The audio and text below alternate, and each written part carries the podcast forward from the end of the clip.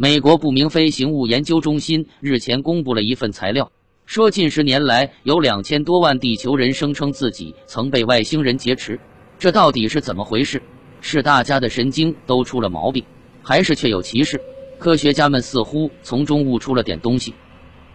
美国医学博士约翰麦克说，他四十多年来一直在搜集有关地球人被外星人劫持的证据。但并没发现这些被劫持人有任何心理失常情况，因此他本人并不认为有关同古怪生物遭遇的传闻是一种骗局，更不是什么梦幻和想人非非的结果。博士的病人从两岁到六十岁的都有，他们在神志完全清楚或被催眠的状态下叙述自己如何让外星人劫持，并被送到他们从未见识过的飞船上的经过。他们认为，有时头脑变得模糊，完全是外星人捣的鬼。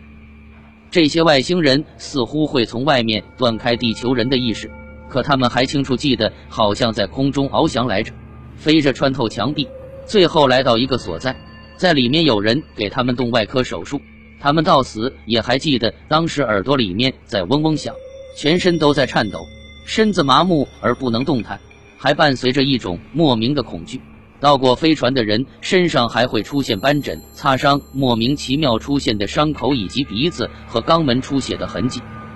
美国康涅狄格大学心理学教授肯涅特·林格对此有他自己的看法。他说：“早就知道地球内部和大气层的自然过程常产生非同寻常的辉光，至少是球状闪电。辉光有时出现在海面上，也出现在火山喷发的时候。而当发生地震时，”震前、震后和正在震动过程中都会出现火光，这些火光还会出现在高压输电线、无线电天线杆附近，以及单独的楼房、公路和铁路一旁。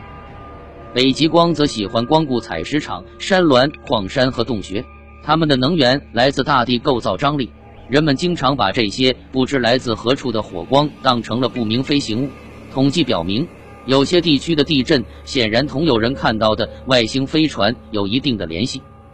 加拿大心理学教授迈克尔·佩森吉尔则认为，自然地质过程所产生的地火本来就是一种与地壳力学变形有联系的能的变换形式。除了光以外，它还具备电磁、声音和化学性能。林格还说，大多数不明飞行物现象都能产生将全部光谱和色谱囊括在其中的相当大的电磁场。也能产生对生物极其危险的电离辐射，甚至还能产生能对照明系统和点火系统施加影响的磁场成分。所以有很多人都说，他们只要看到不明飞行物，汽车就再也开不动。当人们看见这些不寻常的光时，到底是怎么回事呢？如果人距离有辉光出现的磁场相当远，他就看不见这种胡乱移动、乍看根本无法解释的异光。如果人能再走近一些，或光本身向人靠拢，那人便进入磁场范围，并受其影响。一开始是皮肤有刺痛感、起鸡皮疙瘩、头发颤动和出现一些神经紧张的症状。如果在磁场里待的时间更长一些，便可能出现肉体和精神上的更强烈反应，因为大脑近距离内受到了磁场的作用。正如林格指出的，特别是大脑的颞叶对类似的作用尤为敏感。极易唤起奇奇怪怪的幻想。